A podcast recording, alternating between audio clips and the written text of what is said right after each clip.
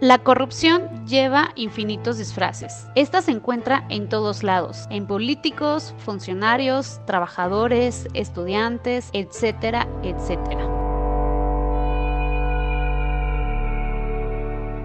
Hola, mi nombre es Fátima González, soy gerente del departamento de compras de una empresa cuyo nombre no puedo revelar. Una de mis principales funciones es cotizar productos con un mínimo de tres proveedores que sean competitivos en precio y calidad. Desde hace dos años he aceptado sobornos por parte de personas que quieren entrar como proveedores a la empresa. Yo hago que los elijan con la única condición que cada que reciban ese pago me tienen que depositar el 10% quitando de medio a otros proveedores que son más competitivos y con mejor calidad.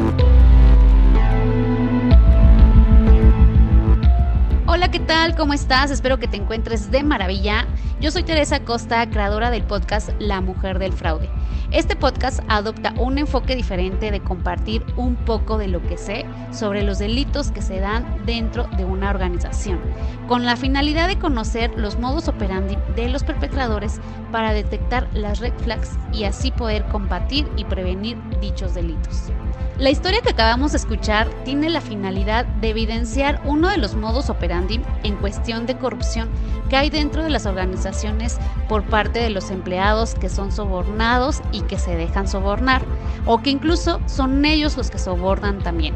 Como es en el caso de Fátima, que en primera instancia podemos darnos cuenta que son las personas o sea, en este caso los proveedores, que son los que se acercan a Fátima porque desean entrar a la empresa como proveedores. Ellos empiezan a sobornar, ella aceptando y después imponiendo sus propias condiciones. Este tipo de conductas son muy comunes tanto en el sector público como en el sector privado.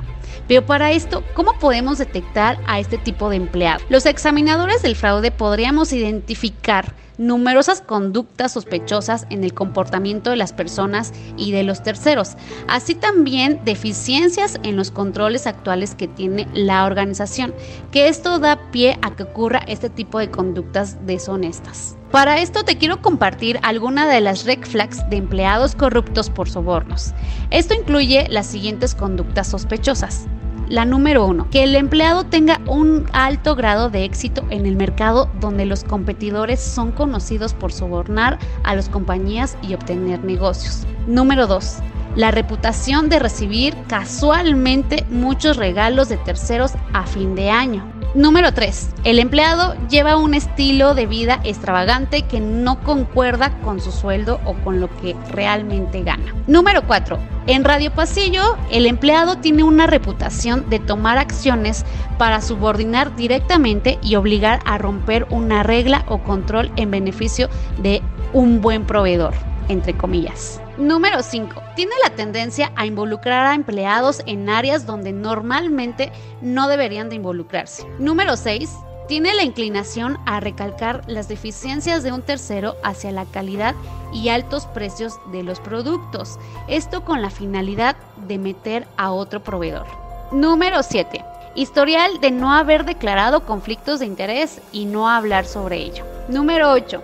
Hospitalidad frecuente con terceras partes viajes, almuerzos, etcétera, etcétera. Número 9. Reputación de tener relaciones sociales con proveedores y contratistas. Es decir, que en Radio Pasillo se escucha que el encargado del área de compras y el proveedor tal se fueron de fiesta el fin de semana.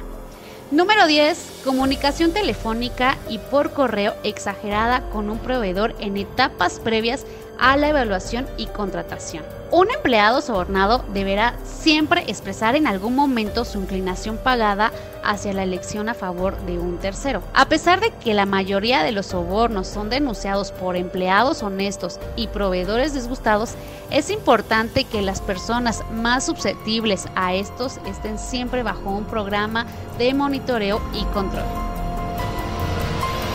Yo soy la mujer del.